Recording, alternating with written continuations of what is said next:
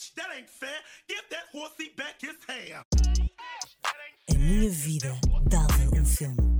O podcast considerado número um nacional pela própria criadora. Bem-vindos a mais um episódio. Tá. Opa, eu estava a cantar tão bem. Vocês não ouviram, mas eu. Ai, sou tão boa cantora, a sério. Ah, Olha, hum, eu no episódio passado, vou já começar assim a abrir, que é epá. Vocês também, olha, não estão habituados a usar o vosso. Ponham-se já em sentido. Então, eu no episódio passado falei sobre o Zizek, o Slavoj Zizek. Ele é esloveno. Hum, não é só a Melania Trump que interessa, percebem? Não, estou a gozar. Hum, eh, eu a revelar que sei que existem mais pessoas eslovenas. é a única pessoa que eu sei que é eslovena, que é a Melania Trump. Hum, mas ele, eu esqueci-me de falar aqui de algumas coisas dele, porque ele é muito mais do que. Ele fala muito mais do que cinema. Tipo, ele é dos melhores filósofos para mim dos tempos modernos. Uh, ele, eu adoro a visão dele sobre o amor. Acho que é, é uma coisa. Ele, ele- pá, um filósofo é alguém com pensamentos frescos, não é? Alguém que pensa a vida e as relações e, e a existência de uma maneira que mais ninguém pensa, que chega a conclusões. É alguém que pensa, é um overthinker profissional e ele é dos melhores overthinkers que eu conheço. Eu, eu gostava de ser como ele, eu, eu gostava de pá, conseguir. Eu acho que chega a alguns raciocínios bacanos, mas ele é tipo o Ronaldo dos raciocínios. Ele é mesmo muito bom. Há raciocínios dele bons eh, sobre o amor, há raciocínios dele bons sobre o comunismo, ah, o capitalismo, ahm, as pessoas e as redes sociais. E há uma cena que ele fala ahm, e que ele aborda que é a questão de pessoas como ele pá, não conseguirem estar caladas. Tipo, ah, ele diz: o meu medo eterno é eu por algum momento me calar e as pessoas perceberem que tudo o que estava a acontecer antes, quando eu não, não me calava, era uma, uma, uma performance de disfarçar que eu não sou nada. Eu não interesso para nada. Mas não me calando, consigo disfarçar isso. Uh, pá, eu, yeah, e é o meu pensamento favorito do gajo. Tipo, uh, pessoas, pá, principalmente pessoas da comunicação, eu acho que existem com esta premissa: é tipo, eu não posso calar, porque no momento em que me calo, e por muito que me custe, às vezes eu estar a falar, eu não consigo parar essa performance e, e esses raciocínios e esses pensamentos audíveis, porque senão deixo de existir para os outros. É, não é só ego, é mesmo medo. É medo que, que alguém repare que, que nós não somos nada de jeito, estás a ver? Tipo, eu, eu quando não estou a falar sobre as coisas que me apaixonam, como cinema, séries, cultura, ah, sei lá, música, peças de teatro, stand-up, eu não sou nada. Eu não, não, não, não tenho nada. Tenho imensos problemas de de julgamento, eu julgo imenso os outros. Isto é uma coisa que eu, por acaso, tive a falar com a minha tia Nelinha. Pá, porque a minha tia é mesmo boa a não julgar. Ela é, ela é uma boa cristã, pá. Ela é uma boa cristã. E, e ela... Pá, eu lembro-me... ela é uma boa cristã. Eu lembrei-me uma vez que nós fomos a Fátima. Eu, ela e a minha prima Sofia. Ahm, pá, e estávamos naquele recinto onde as pessoas vão deixar as velas. E eu lembro-me de ver duas miúdas, e eu não sei bem se elas eram anãs ou se eram muito pequenas. Não sei se eram adultas anãs ou se eram mesmo crianças, e assim. Opá, mas porquê que aquelas duas estão vestidas de igual? E a minha tia, pá, estamos em Fátima, tens mesmo que estar a falar disso agora, tens que estar a julgar pessoas aqui. Eu pensava, mas isto é julgamento? Ou sou eu a analisar o mundo até ao mais ínfimo detalhe? Tipo, eu não estou a julgar, eu só acho, é estranho. Porquê que duas pessoas têm que estar vestidas de igual? Porquê que, porquê que os pais decidem pôr as crianças vestidas de igual? É para quê? Qual é a piada disso? O que é que isso representa? Pronto, é isso. Pá. Uh, pá, vejam as cenas do Zizek. Ele tem um documentário no YouTube que se chama Zizek, Z-I-Z-E-K, com ponto de exclamação. Uh, e eu lembrei-me dele há pouco tempo. Eu, eu lembro-me, eu tinha uma professora, uma professora que, que o adorava e, e nos fazia ver montes de coisas dele e eu desde aí fiquei fascinada e, e, e tenho acompanhado tudo o que ele faz. E, e pronto, para além de escrever bons livros, bons ensaios, dá boas entrevistas e ele é um tipo todo despenteado e uh, fala uh, de uma maneira mesmo descomplicada e cheio de like, like. Não sei, tem assim montes de bengalas. Não é, uma, não é um, um profissional da, da, da fala, estão a perceber? Uh, mas os, os raciocínios são fixe. Está a chegar o Halloween e uh, com o Halloween vem sempre as memórias daqueles filmes tipo Tim Burton e A Noiva Cadáver e sei lá, Chucky. Pá, eu odeio esses filmes. O Tim Burton, eu odeio este. Eu, toda a gente me vai odiar. Eu odeio a estética do Tim Burton. Não acho. Tipo, aquilo assustava-me quando eu era criança. Acho sombrio, acho estranho mas percebo que montes de pessoas gostam. Uh, ah, é tão cinzento tudo. Porque é que alguém quer ver? Tipo, para mim, alguém que quer ver Tim Burton, que é cinzento durante duas horas, é igual a pessoas que adoram ver filmes da época medieval em que toda a gente se veste de castanho. Porquê é que vocês estão a adorar coisas monocromáticas? É por causa do Kanye West, que agora se veste todo de preto ou todo de vermelho. Se calhar é. Um, mas pronto, está a chegar o Halloween e eu não tenho. Eu normalmente até costumava fazer aqui no podcast episódios dedicados ao Halloween com pessoas que gostam de filmes de terror. Ah pá, mas eu já não estou com paciência. Eu vou parar de fingir que gosto de filmes de terror. Um, eu tenho que fazer o que gosto. E neste momento não me apetece mesmo nada, pá. Não me apetece mesmo nada. Uh, vou, vou ler aqui algumas perguntas do Insta. Ai, Carolina Pavão. Ela pergunta: qual é o teu maior sonho? Fora de tangas. Sei lá, o meu maior sonho. Ah, eu vi aqui uma pergunta que também achei interessante, que é há alguma cena que sentes que atingiste por teres manifestado? Porque, claro, vocês olham para mim e veem logo, ah, esta gaja é das manifestações, das manifestations, não é? Manifestações. Um, e é uma cena bem gozável, sim, já todos sabemos. Não é assim tão gozável, tipo, a neurociência e a física quântica explicam a causa e efeito do pensamento virar matéria e essas merdas todas, mas pronto. é mais fácil gozar com tudo e não querer aprofundar nada. Mas, mas sonho mesmo, sonho que eu tenho agora é. Quer tirar a carta? Sou muito simples. Pá, quer tirar a carta sinto que já estou numa fase em que não me apetece estar sempre a pedir. Eu sempre tive facilidade, uh, o meu círculo de, de influências sempre foi hum, de pessoas que não se importavam de me levar a sítios, por acaso.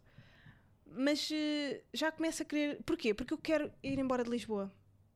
Eu quero sair daqui, pá. Acho que é voltar para Sintra. Sinto que já, já cumpri aquilo que era preciso uh, fazer aqui. Tipo, eu vim viver para Lisboa porque estava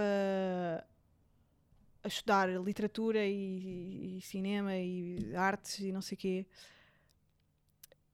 E precisava também da cidade para me dar aquilo que a faculdade não dava. Pá, os museus, os concertos, a... porque lá está, eu vivia tipo no meio dos woods, não é? No meio da Serra de Sintra, onde não há nada. Uh, pá, e cheguei aqui e já concluí, já... Pá, já entrei no mundo das artes, que era o que eu queria, trabalhei na casa do cinema, já me diverti bem nesta cidade, conheci imensas pessoas. Um, acho que vou mesmo voltar para o meu sítio e vou tirar a carta para quando eu quiser, tipo, voltar cá. Mas claro, tipo, pá, tenho aqui uma casa mesmo bacana, não é? Uh, e depois tenho medo, tipo, de não encontrar algo que preencha aquilo que esta casa me preenche, estás a ver? Uh, mas, mas já estou aqui há alguns anos, pá, e, e, não sei. Eu sinto uma paz em, quando chego a Sintra. É pá, que, Lisboa, tipo, Lisboa estressa-me, bué. Lisboa é um ritmo, Pá, eu abro a porta e posso ser atropelada, percebem? Eu abro a porta de casa, tipo, já encontrei seringas à porta da minha casa. Já. Eu durmo com um martelo ao lado da cama. É foda-se! Querem, querem, querem viver mais alerta do que isto? Um, yeah, isto, isto é uma mulher a viver sozinha. Foi engraçado, há um pensamento que me ocorreu que é pensem que vocês estão a dormir e a vossa casa, a porta da vossa casa é arrombada. Quem é que vocês acham que arrombou?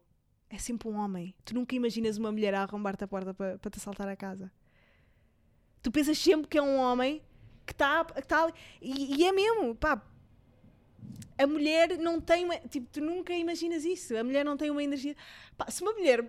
Se eu acordasse à meia da noite e visse uma mulher à minha porta, eu ia perguntar: precisa de ajuda? Está tudo bem? Não era. Se fosse um homem, agarrava no martelo. Estás a ver? Mas sendo uma mulher, tu pensas logo tipo: "Ah, o que aconteceu? Deixei a porta, deixei a chave fora da porta e, vo- e você quer me dar? Quer -me, precisa de alguma coisa? É engraçado isso. Mas já, acho que vou- o meu maior sonho agora é, pá, é tirar a carta porque estou a pensar basado aqui. Sinceramente. Um, yeah. E é isso. Uh, esse é o meu maior sonho. Em relação à cena do, do manifestado, de- foi o, o Afonso Fortu- Fortunato. Eu acho que conheço este Afonso. Ah, é o. É, é um miúdo que quer fazer stand-up, acho eu. Yeah.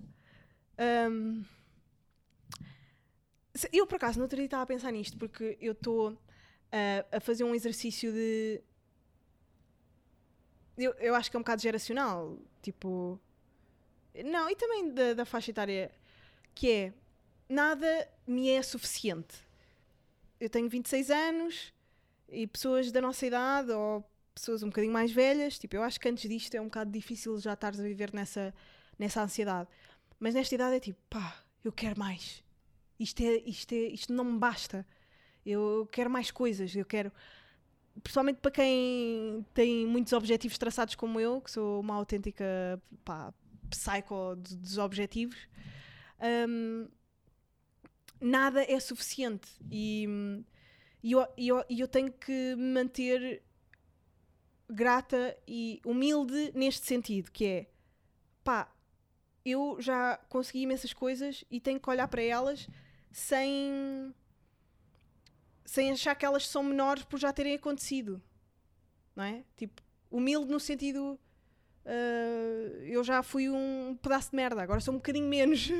Ver isso como uma pequena vitória. E o que é que eu acho que já. Eu, eu queria muito, por exemplo, eu, eu sonhei muito em envolver-me com artistas, porque eu estudei artes a minha vida inteira e era um objetivo meu, pá, conseguir entrar no mundo das artes e conhecer as pessoas sobre as quais eu estudei. Ah, sejam pintores, escritores, atores. ahm, e, e isso eu consegui. Tipo, eu acho que consegui. Eu, eu já, eu já tive o prazer de, de lidar e de conhecer e de entrevistar, por exemplo, pá, artistas que, que eram os meus favoritos de sempre. E isso é. é bué da- acho que é uma.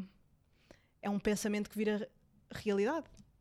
Acho que foi uma, uma manifestação dessa, desses sonhos. Ahm, mais coisas. Independência, eh, sei lá, eh, solidão. Eu sempre quis ser uma pessoa solitária e sou. Eu sempre procurei muito, eu sempre desejei muito estar sozinha, viver sozinha, poder, eh, sei lá, chorar a noite toda sem ninguém ficar preocupada. Não se passa nada, deixem-me ser só dramática. E agora eu posso ser essa pessoa dramática, eh, sozinha. Portanto, acho que consegui essas coisas. A segunda é um bocado deprimente, se calhar. Mas, yeah, acho que consegui isso. E consegui. hum, Não sei. Não sei. Mas estou grata por essas coisas. Ter, ter, ter conhecido muitas pessoas ah, mega inspiradoras, mega talentosas, que, que me dão vontade de fazer coisas criativas e, e estar neste mundo a dar produtos artísticos e, e de consumo entertaining aos outros. Ai. Mais perguntas. Estou cansada. Ahm. Estão aqui boas perguntas e depois eu tenho medo de. Ai! Adorei esta pergunta. Que cor atribuis ao Gustavo? E porquê? O Gustavo é o maldito. Ah, esta.